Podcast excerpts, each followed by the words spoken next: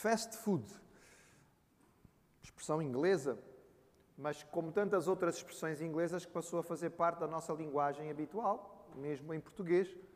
Mesmo as pessoas que não falam inglês, mesmo as pessoas de um pouco mais de idade, hoje em dia sabem que fast food significa um lugar onde se come rápido, ou seja, a comida é feita depressa. Fast food basicamente significa comida rápida, não é? Ou seja, se você não quer esperar, sim, se você quiser comer bem, normalmente tem que esperar um bocadinho, que a comida boa demora para ser feita. Mas se você tem muita pressa, não é? E nós andamos sempre a correr de um lado para o outro, na hora do almoço saímos, se não levamos uma marmita de casa, não podemos sentar e ficar à espera que o cozinheiro prepare um bom prato. Então tem que ser rápido, é pegar, receber, passados minutos sentar e comer. Nós vivemos hoje numa cultura de fast food. Tudo tem que ser rápido, instantâneo. Comunicação instantânea. O telemóvel não, não, não respondeu imediatamente. A net não entrou imediatamente, nós já ficamos nervosos, já começamos a apertar outra vez, não é? Porque que isto não está a funcionar? Porque que eu não estou com, com rede? Não vou trocar de, não é? Vou trocar de, de fornecedor porque isto não está a ser suficientemente rápido. É interessante, irmãos, nós percebemos o que, é que tem acontecido connosco, connosco geral, com a nossa cultura. Nós achamos que temos o direito de ter uma resposta pronta e rápida. Nós achamos que temos o direito. Passou a ser algo que nós achamos como obrigatório. E quando a resposta não é imediata, nós nos sentimos privados dos nossos direitos. Alguém está-nos a, a, impedir alguma coisa, então, mas, mas, ainda não me serviram, mas isto ainda não, não chegou. Como é assim? Eu estou aqui a tentar e a comunicação ainda não, ainda não foi feita. Como é que ainda não chegou a mensagem, o arquivo que eu enviei? Nós, nós nos sentimos praticamente ofendidos, desrespeitados, porque isto tinha que ser na hora que eu queria. E esta é uma posição extremamente recente. Ela é moderna, irmãos, ela é contemporânea. Não precisamos ir muito tempo atrás. Não, não precisamos ir pouquinho, pouquinho tempo atrás. Há décadas apenas, a mentalidade era outra. Porque as coisas não funcionavam com esta velocidade. Certamente alguns irmãos aqui ainda devem se lembrar no tempo que os telefones, não estou a falar de telemóvel, telefone fixo, nem sequer uma coisa assim tão comum. Não eram todas as pessoas que tinham telefone. Lembram-se, irmãos? Havia tempo em que, dependendo das localidades, havia um ou outro lugar onde havia telefone. E era aquela pessoa que recebia as mensagens para a vila inteira. E quando alguém precisava telefonar, tinha aqui na casa do seu João ou da Dona Maria para poder fazer a ligação, porque não toda a gente tinha telefone em casa. Agora, todos os elementos da casa têm um ou mais telemóveis. Isto não tem sido bom para nós, irmãos. Não. Porque isto tem mudado a nossa forma de encarar muitas coisas e tem afetado a nossa vida espiritual. Porque nós passamos a achar que Deus é uma espécie de filial do McDonald's. Ele tem que responder rápido às nossas orações. Como assim? Eu já orei duas vezes e ainda não recebi nada. Deus ainda não respondeu. Isto ainda não aconteceu. Essa palavra do Senhor nos ensina sobre uma forma bem diferente de encarar a vida cristã e a oração. Paulo vinha instruindo os crentes em Colossos, nós estamos quase a terminar a carta aos Colossenses, não é? Ele falou sobre a vida do alto, que nós tínhamos que ter a nossa vida centrada nas coisas de cima. Ele falou das características gerais desta vida. Ele depois aplicou essas, esses grandes princípios de uma forma bem concreta à vida familiar e à vida do trabalho. Ele colocou uma cara nos princípios que ele tinha apresentado, e ele termina esta parte de exortação, antes das saudações finais, ele termina com duas exortações principais. Abra aí, Colossenses capítulo 4. No versículo 2 em diante, até ao versículo 6, um, na, nossa, na nossa divisão do texto, claro, Paulo não, não fez esta divisão, nós a fazemos, ele diz assim, Colossenses 4, 2 a 6. Perseverai na oração, vigiando com ações de graças. Suplicai ao mesmo tempo também por nós, para que Deus nos abra a porta, a fim de falarmos do mistério de Cristo, pelo qual também estou algemado, para que eu o manifeste como devo fazer. Portai-vos com sabedoria para os que estão de fora. Aproveitai as oportunidades. A vossa palavra seja sempre agradável, temperada com sal para saberdes como deveis responder a cada um. Senhor, é a tua palavra e nós precisamos que o teu Espírito fale connosco. Em nome de Jesus, nós te pedimos que todo o impedimento que possa existir nas nossas mentes ou no nosso espírito, Senhor, seja retirado, para que tu possas falar aquilo que tu queres e nós possamos entender o teu recado. Pedimos em nome de Jesus. Amém. Perseverai em oração. Nós sabemos que Paulo não, não organizou necessariamente os seus ensinamentos pelo valor ou pela importância dos temas, porque senão a oração teria sido colocada como primeira. Ele, ele, ele dava esta importância sempre. A oração é essencial à vida do crente. É como a respiração espiritual. É a nossa principal fonte de comunhão com o Senhor. É um dos meios maravilhosos de revelação e adoração. A nossa maior arma na batalha espiritual. O texto, digamos, parente deste texto, o texto irmão deste, na carta aos Efésios, coloca esta ênfase no fim da armadura de Deus. Há uma armadura para a batalha espiritual e no fim ele encaixa a oração como parte desta armadura. Nós precisamos da oração, ela é essencial para nós podermos vencer esta batalha espiritual, batalha pela nossa mente, batalha pela nossa vida, pelo nosso coração. Então nós sabemos o quanto Paulo achava isto importante. Numa das suas primeiras cartas, pode até sido a primeira, não temos a certeza, mas numa das suas primeiras cartas, a primeira carta aos Tessalonicenses, ele dava aquela, aquela orientação que, inclusive, às vezes é difícil de perceber: é orai sem cessar. Não posso passar o dia inteiro de joelhos a orar, Paulo, eu tenho que ir trabalhar, não é? Paulo não estava a falar sobre a oração em termos, eh, não é do momento de oração, ele estava a falar da atitude de oração. Ele dizia: mantenham uma atitude de oração. A vossa mente está ligada ao Senhor, não é? O Antigo Testamento dizia que o temor do Senhor é princípio da sabedoria. O temor do Senhor, a consciência da presença de Deus. Orai sem cessar. Sejam proativos em perceberem que estão na presença do Senhor e a vossa mente esteja ligada a Ele. E isto pode ser feito sem cessar. Ou seja, Paulo entendia esta importância. E aqui ele fala, nesta, nesta primeira exortação, no fim da sua carta, e são duas, ele fala sobre a importância da oração. E aqui ele nos dá três características da oração: perseverante, vigilante e agradecida. Perseverante. Irmãos, a vida de oração é uma maratona, não é uma corrida de 100 metros. Infelizmente, por causa da nossa mentalidade de fast food, nós queremos que as coisas aconteçam rápido. E muitos crentes não são capazes de perseverar na oração. A ideia da palavra original que está aqui é agarra e não solta. Este perseverar, a ideia que ele tem é essa. Agarra e não solta mais, né? segura bem, fica firme naquilo que lhe é dado. Paulo está a dar aqui a ideia que tem a ver com paciência, com resiliência, com resistência, com força. Ele está a pedir aos crentes em Colossos: as vossas orações não devem ser hesitantes, não devem ser duvidosas. As vossas orações não devem ser intermitentes. Elas precisam ser constantes, elas precisam ser maduras, elas precisam ser pacientes. Paulo está a falar sobre a assiduidade da oração. Um crente que entende de oração sabe que a oração não pode ser feita só na hora do aperto, só na hora da angústia, só na hora da dificuldade. Jesus contou uma parábola muito interessante ah, está lá em Lucas capítulo 18, a respeito da, da, do dever. Jesus ensinou assim: o dever de orar sempre e nunca desfalecer. Ele diz que havia uma viúva num local e ela não tinha quem, quem, quem protegesse a sua causa. Ela não tinha, não, não, tinha, não tinha marido, não tinha filhos, não tinha já parentes, homens que pudessem interceder por ela. Era ela que tinha tratado a sua própria vida. E havia um juiz com quem ela tinha que tratar o seu caso.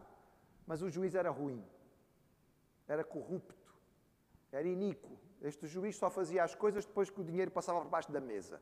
E ela não tinha dinheiro para poder pagar. Mas o que é que ela fazia? Ela insistia. Todo dia de manhã, assim que ele abria o store da, da janela, olhava lá para fora, estava ela na porta da casa. Já era tipo assombração. Ele já não aguentava mais. Onde ele virava, estava lá a viúva. Não é possível, esta mulher não me larga.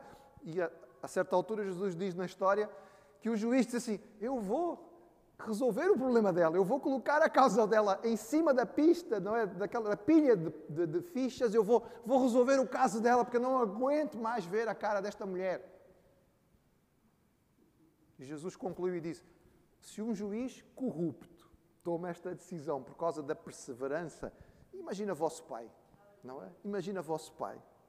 Irmãos, Jesus ensinou-nos que esta oração precisa ser perseverante. É muito interessante nós percebermos o termômetro, muita gente diz, de uma igreja é a reunião de oração. Porque a reunião de oração normalmente é a menos frequentada. Nós estamos prontos para uma série de coisas. Chama os crentes para churrasco, não é? Para uma sardinhada. Ui!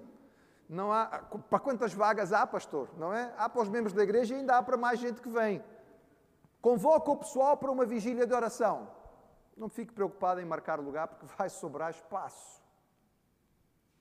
A gente acha engraçado, mas não é. Porque nós dizemos que entendemos o valor da oração. Mas depois a forma como nós reagimos às oportunidades de oração expressam a verdade daquilo que realmente nós pensamos sobre a oração. Não quero constranger nenhum irmão. Mas nós temos reunião de oração na nossa igreja. E eu achei muito interessante que quando veio a pandemia, nós não podíamos mais nos reunir, a nossa reunião de oração costumava ser domingo às nove da manhã, era a primeira atividade da igreja. E normalmente o grupo era muito pequeno. Cinco, seis, dez. O dia que a gente tinha umas 15 pessoas na reunião de oração, não é? Os irmãos aqui que participavam sabem disso. O dia que a gente tinha umas 15 pessoas na reunião de oração, saíamos a... Oh, que boa a reunião de oração, hoje foi boa. 15 pessoas! Quando a nossa frequência dominical era de 300 pessoas, contando os dois cultos. 15 pessoas em 300 vieram à reunião de oração. Mas aí o que é que aconteceu? Veio a pandemia, a angústia, o medo, a preocupação. Como é que vamos fazer a reunião de oração? Através do Zoom. E as primeiras semanas, irmãos, ali os primeiros dois meses da reunião de oração pelo Zoom, ui, era tanto, tanto telefone e tanto e tanto computador, não é? Não cabia numa tela só, tinha que virar duas, três telas, que era para poder ver toda a gente. Era uma maravilha. Tínhamos 30 e tal pessoas ligadas assistindo a reunião de oração. A pandemia foi passando, não é? Já não é grande novidade. E a reunião de oração foi diminuindo, irmãos. Assim, nem é preciso deslocar-se mais. Nem é preciso vir à igreja. Nem há desculpa de dizer, mas pastor, nove da manhã, no domingo, é difícil. Não, você está em casa, a meio da tarde, já almoçou com calma, tem toda a tranquilidade, é só ligar para poder participar da reunião de oração, mas ó, a reunião foi ó, ó, ó. A gente brinca, ela foi esmilinguindo, ela foi ficando cada vez mais pequenina. Repito, eu não quero constranger nenhum irmão, mas quando nós dizemos que entendemos a, a verdade da importância da oração, a nossa participação explica isto. E Paulo dizia a estes crentes: perseverai, sejam persistentes, sejam assíduos, sejam contínuos. É claro que provável que ele tenha na sua mente a ideia do, do, do, silêncio do céu, porque todos nós experimentamos momentos em que parece que o céu está silencioso. Irmãos, nessa hora é que nós precisamos ficar mais firmes. E é o apelo que ele faz. Faz para os crentes de Colossos, faz para os crentes da Terceira Igreja Batista de Lisboa. Mas a oração era perseverante e era vigilante. Não é? A ideia que ele dá aqui, perseverai vigiando. A ideia do vigiando aqui é a ideia do acordado. A vossa oração tem que ser uma oração ativa, não pode ser uma oração sonolenta, não pode ser uma oração no automático, não pode ser reza. Você não pode estar presente só de corpo. E é possível? Claro que é. Claro que é, e o irmão sabe, eu também sei porque todos nós somos culpados de já ter participado no culto ao Senhor nesse modo que não é vigilante. Nós queremos que Deus esteja presente e ativo, mas às vezes nem nós estamos presentes. Nós viemos cumprir calendário, nós pusemos o dedinho na entrada, não é? Ou fomos testados na entrada para confirmar que nós estamos aqui. Mas a nossa mente não chegou, o nosso coração não veio, o nosso corpo está aqui, mas nós não estamos sedentos para perceber o que é que Deus quer me dizer. Deus vai falar, Deus vai falar. Eu quero ouvir. Eu vou falar e Deus vai receber a minha adoração. Não, nos acostumamos, tornou-se habitual, familiar. E Paulo diz aos crentes de Colossos: perseverai numa oração, que é uma oração ativa, vigilante. Não quero que vocês estejam a dormir. Não sei se ele tinha em mente aquele episódio do Getsemane. Jesus foi orar com os seus discípulos, é verdade, já devia ser talvez de madrugada, não é? E, e, os discípulos tinham tomado compromissos tão sérios. Eles tinham dito, Pedro tinha dito: Senhor, eu por ti estou pronto a morrer. Jesus não pediu ele morrer por ele, pediu ele orar. Jesus foi ali orar, quando Jesus voltou, Pedro estava roncando. Não sei, isso aí é a interpretação de cada um, mas eu acho que Pedro devia roncar alto. Diz o texto que, voltando para os seus discípulos, achou-os adormecidos e disse a Pedro, veja o pormenor, a Pedro, está lá em Mateus 26, a Pedro, nenhuma hora pudeste velar comigo? Então não era você, estou pronto para morrer, Senhor. Estou aqui, venha o que vier. Mas nem, você quer morrer por mim, Pedro? Não é capaz de orar uma hora. Eu estou ali em angústia, orando pelos pecados da humanidade. Eu vou carregar o peso da humanidade e você não consegue me ajudar em intercessão uma horinha. Diz que vai morrer por mim. Perseverai numa oração que seja acordada, que esteja desperta. Não tem a ver com o tamanho da oração, irmãos, não tem a ver com repetição, não tem a ver com reza, tem a ver com a minha presença verdadeira. Eu estou ali, eu estou realmente junto com os meus irmãos. Quando eu disser amém no fim, não é só a toda a gente. Ei, toda a gente disse amém, pera, está a ter que dizer amém também. Não, eu digo amém porque eu sei aquilo que foi orado, eu, eu concordo com o meu irmão e eu estou dizendo ao Senhor: nós estamos juntos na tua presença a pedir isto. E agradecida. Gratidão é ponto que ele vem repetindo, e se os irmãos têm acompanhado estas mensagens, sabe, ele repete sistematicamente, quase que a cada versículo, agradecido, agradecido, agradecido, agradecido. Ele sabe que nós temos uma facilidade para esquecer. E a oração que entra na presença do Senhor com esta atitude, com este cariz, com esta ideia do agradecimento, já é uma oração diferente. Primeiro, porque quando nós entramos com uma atitude de agradecimento na presença do Senhor, a nossa oração já é mais leve. Porque é uma oração que, é agradecida, portanto, ela, ela lembra das bênçãos, ela conta as bênçãos. Se eu entro na presença do Senhor lembrando tudo o que Ele já fez por mim, e eu sei que eu tenho algumas coisas para apresentar, é tão mais tranquilo. O Senhor já me abençoou tanto, mais isto para Ele é tão fácil e tão tranquilo, é tão, é tão, é tão, não é, é tão natural que isto vá acontecer. A minha atitude não é aquela atitude pesada de quem vai pedir uma coisa, parece que a gente vai forçar Deus a fazer alguma coisa. O Senhor tem prazer em abençoar. Ele tem alegria em nos abençoar. Esta oração agradecida é uma oração mais forte, é uma oração mais, mais segura. E é muito interessante, irmãos, vejam o que ele diz logo a seguir: E orai por mim, e orai por nós. É interessante, Paulo, em todas as suas cartas, ele pedia oração por si mesmo a, a, a vida cristã é uma vida de bênção recíproca. No início da carta, Paulo tinha dito que orava sempre pelos crentes em Colossos. E agora ele pede aos crentes colossos: orem também por mim. Uma coisa que é repetida nas cartas de Paulo muitas vezes é a questão uns aos outros. Essa é a vida da igreja, irmãos. Não é só uns para os outros. Não são uns que fazem tudo para os outros e os outros simplesmente recebem e e às vezes nem agradecem. Não, irmãos, é uns para os outros. A vida cristã é feita uns para os outros. São dons diferentes, são ministérios diferentes, são áreas diferentes de atuação, mas não existe o ministério de limpar o banco, no sentido de vir aqui só no domingo sentar. Há o trabalho de fazer a limpeza, sim, e também é ministério, mas não é o que a gente precisa fazer no domingo, que ele já foi feito durante a semana. Uns aos outros, eu oro por vocês, agora orem por mim. Veja, irmãos, Paulo era o grande apóstolo, nós podíamos pensar, ele está num nível superior, já não precisa da oração dos, dos crentinhos, não é? Ele é que tem que orar por eles, porque a oração do apóstolo vale mais. Mas ele não tem este tipo de orgulho, irmãos. Ele sabe que nós precisamos todos de intercessão. A importância de ter gente a orar por nós. E deixa eu dar aqui uma nota aos irmãos. Eu percebo que por vezes há algum constrangimento da nossa parte em pedir oração por alguma questão. Eu, eu entendo. Às vezes há pedidos que nós nos sentimos um pouco constrangidos de pedir. Talvez nós não queiramos que eles sejam abertos a toda a igreja, talvez nem toda a gente consiga entender. Mas, meu irmão, mesmo que não seja possível colocar esse pedido para todos, eu acredito que você deve conhecer a sua família em Cristo o suficiente para pelo menos alguns, que você sabe que têm um pouco mais de maturidade, poderem ouvir e receber o seu pedido. Não carregue o seu fardo sozinho. Isso não é vida cristã. Nós não fomos chamados para carregar o fardo sozinhos. Primeiro nós temos que entregar o fardo ao Senhor. E depois há irmãos em Cristo para nos ajudar a ter a carga. Um dos motivos pelos quais nós temos pequenos grupos nas casas é porque talvez eu não possa expressar aquilo que está acontecendo no meu dia a dia para todos os membros da igreja, nem toda a gente vai entender. Mas se eu participo de um grupo familiar sistematicamente, eu vou conhecendo aquelas pessoas, aquelas pessoas vão me conhecendo. Aquelas pessoas, os membros da igreja em geral não sabem, mas aquelas pessoas já sabem onde é que eu moro, o que é que eu faço no dia a dia, como é que é o funcionamento da minha casa, quantos filhos eu tenho, não é?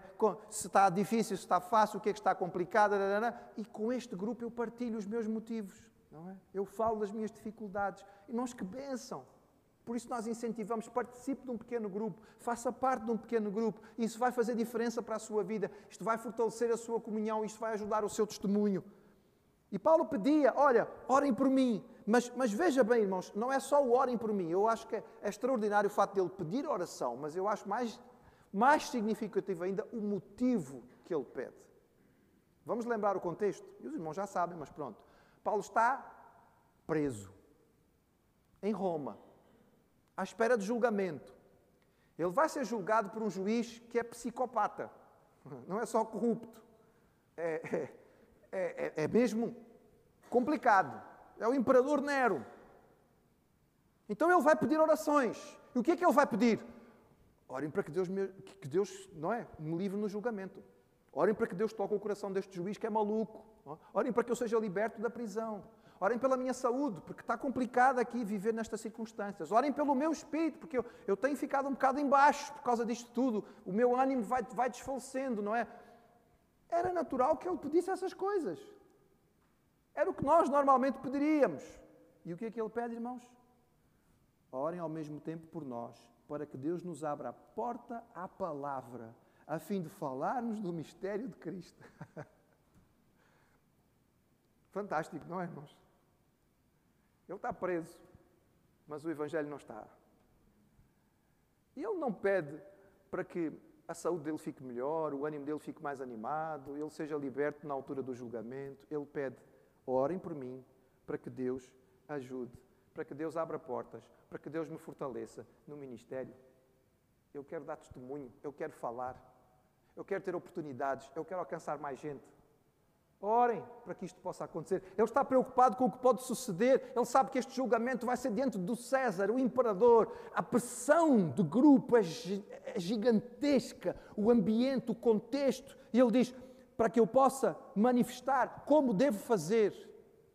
É Paulo, mas ele sabe que a pressão também o afeta. Ele também é gente de carne e osso, ele não é o super-homem. Orem para que eu tenha coragem, orem para que eu esteja firme, orem para que eu possa falar e dar o meu testemunho como deve ser. Intercedam por mim. Irmãos, que coisa extraordinária. Ele fala aqui sobre abrir portas, não é? É uma das vezes que ele usa esta expressão. Esta expressão é usada por Paulo várias vezes, é uma imagem que ele usa várias vezes, não é? Abrir a porta significa dar oportunidade. Nós não devemos exagerar muito esta expressão. Eu, às vezes, hoje eu, eu compreendo que nós possamos usá-la como Paulo a usava, pedindo a Deus que abra portas, ou Senhor, dá-me oportunidades. Mas também devemos ter a consciência de que o Deus que abre portas também fecha, certo?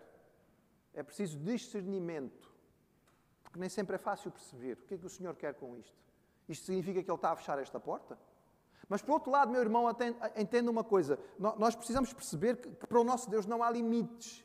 Há uma expressão piedosa, mas não bíblica, que diz assim: quando Deus fecha uma porta, Ele abre uma janela. Isso é muito dito, não é? Parece num filme muito famoso, muito, interessante, muito bonito, e as pessoas acham aquilo é uma expressão tão, tão agradável. Irmãos, não está na Bíblia. Você acha que Deus precisa entrar pela janela? Você acha que Deus precisa entrar pela janela? Quem é que entra pela janela, irmão? É, e quem é que é o ladrão na Bíblia? É, e você acha que Deus vai precisar abrir uma janela para entrar? Irmãos, quando o mar estava fechado, Deus fez o quê? Mar. Sinceramente, vocês acham que isso é problema? Abra aí um corredor. Abra o mar, não abra um corredor. Podem passar à vontade, fiquem tranquilos. Não é? O mar não é problema para o Senhor. O irmão acha que uma porta fechada é. Então não exageremos nesta expressão, mas entendamos o que é que ele está a querer dizer. Ele está a querer dizer: olha, Senhor, dá-me oportunidades. Dá-me oportunidades. Dá-me dá a noção do que é que está a acontecer. Ajuda-me a entender: opa, é aqui não é? Vou usar esta oportunidade. E, e naturalmente, ele, ele vai para o segundo ponto da sua, da sua exortação. O primeiro ponto era oração, o segundo ponto era testemunho. Ele quer dar testemunho e ele diz aos crentes: vocês também precisam dar o vosso testemunho. Andai em sabedoria para os que são de fora.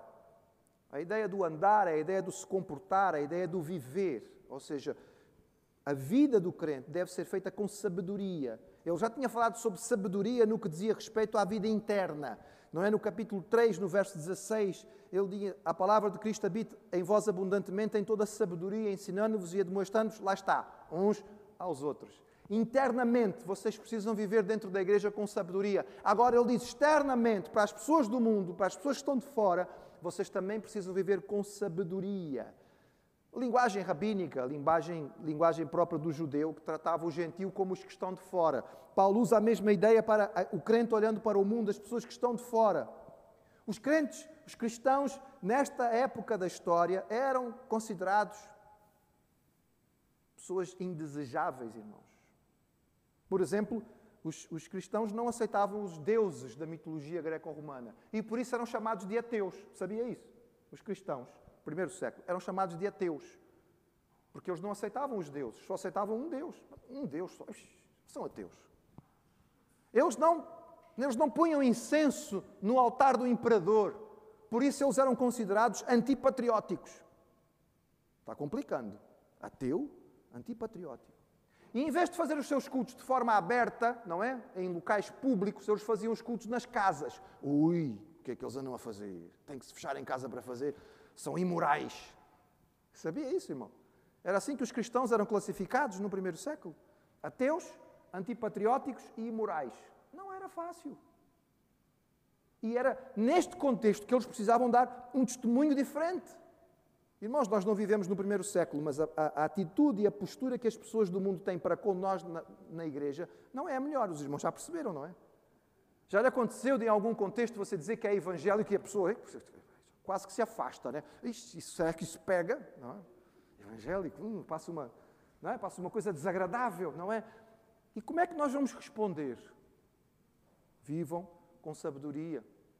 Portem-se com sabedoria, ele diz aqui, remindo o tempo.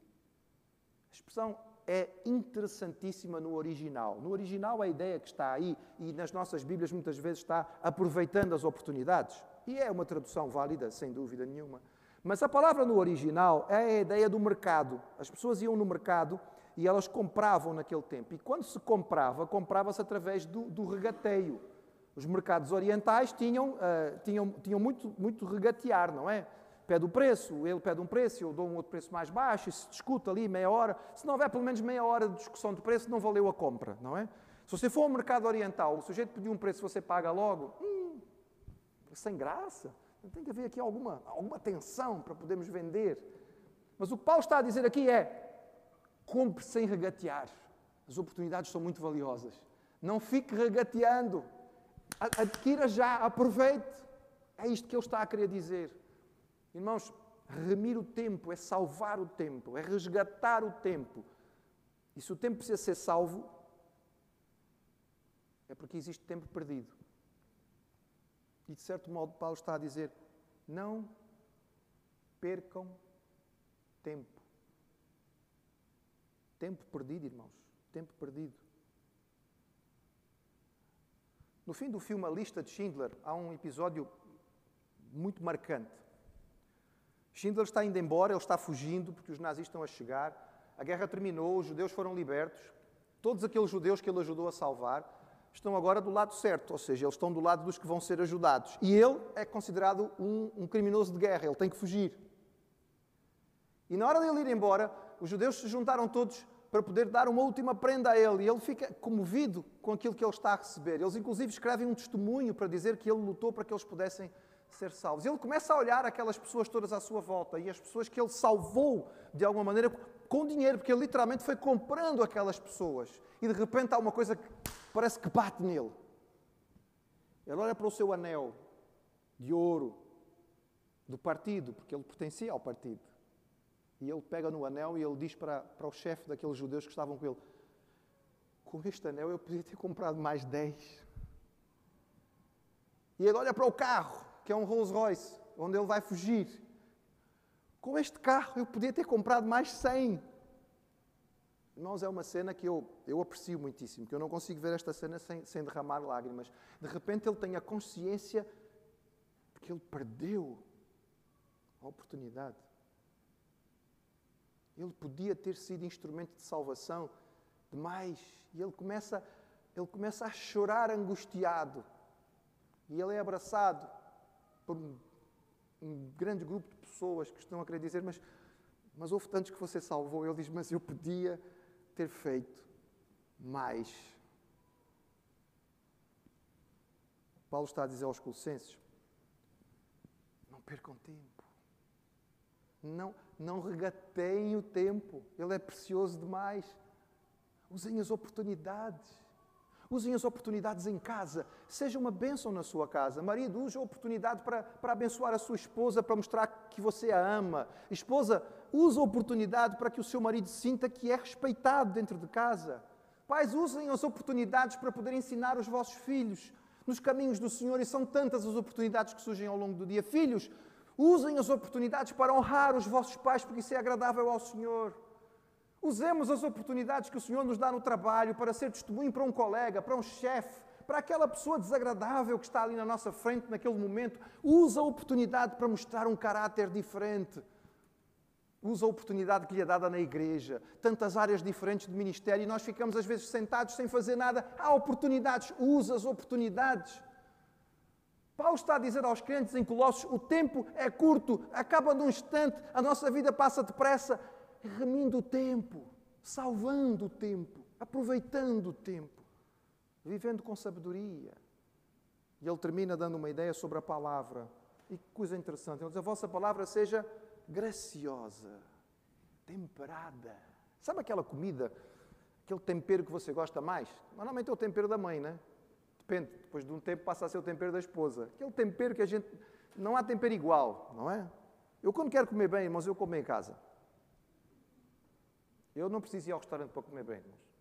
Graças a Deus, Deus me deu uma esposa que, além de tantas outras coisas, é uma excelente cozinheira. Eu, quando quero comer bem, eu como em casa, irmãos. Eu vou ao restaurante para que ela possa descansar. Mas não é no restaurante que eu vou comer bem, porque aquele tempero é o tempero que eu gosto. E Paulo está a dizer que, olha, a sua palavra tem que ter aquele tempero que a pessoa experimenta. Hum, isto é bom, eu quero mais. Onde é que se compra disto? Não é? Onde é que eu posso encontrar disto? Palavra graciosa, palavra que encanta. Tantas vezes o mundo conota a igreja com coisas cansativas e aborrecidas. Eu gosto de música, às vezes, talvez alguns irmãos ficariam assustados com o tipo de música que eventualmente eu posso gostar. Eu gosto de música, às vezes, mais animada, digamos. Há um grupo de pop rock evangélico chamado Newsboys e entre as várias músicas que eles têm, eles têm uma que chama-se Shine, ou seja, brilhe. E a, o coro da música diz assim: brilhe, de tal maneira que as pessoas olhem para você e digam assim: tem, tem qualquer coisa que eu não tenho. Que elas, aborrecidas do lado de fora, queiram saber o que é que você tem do lado de dentro. Esta é a mensagem que Paulo está a dar aqui. Eles estão de fora, comporte-se com sabedoria e use de tal graciosidade na sua atitude, a sua palavra seja tão temperada que eles digam assim: não, isso eu quero. Em vez de olharem para nós e dizerem assim: uh, igreja, nem pensar. Eles possam dizer: uau, deve haver aqui alguma coisa muito boa que eu estou a perder. Eu quero isto. Que maravilha, irmãos. Não é? No fim desta carta, Paulo deixando estas instruções ainda claras a estes crentes. Oração fundamental. Ore com perseverança. Ore com vigilância que o seu coração esteja presente e o Senhor sinta que você está ali. Ore com o coração agradecido e aproveite as oportunidades. Viva com sabedoria no meio das pessoas. Use os momentos que você tem em casa, no trabalho, na rua, no lazer, de tal maneira que a sua postura graciosa possa ganhar corações para o Senhor.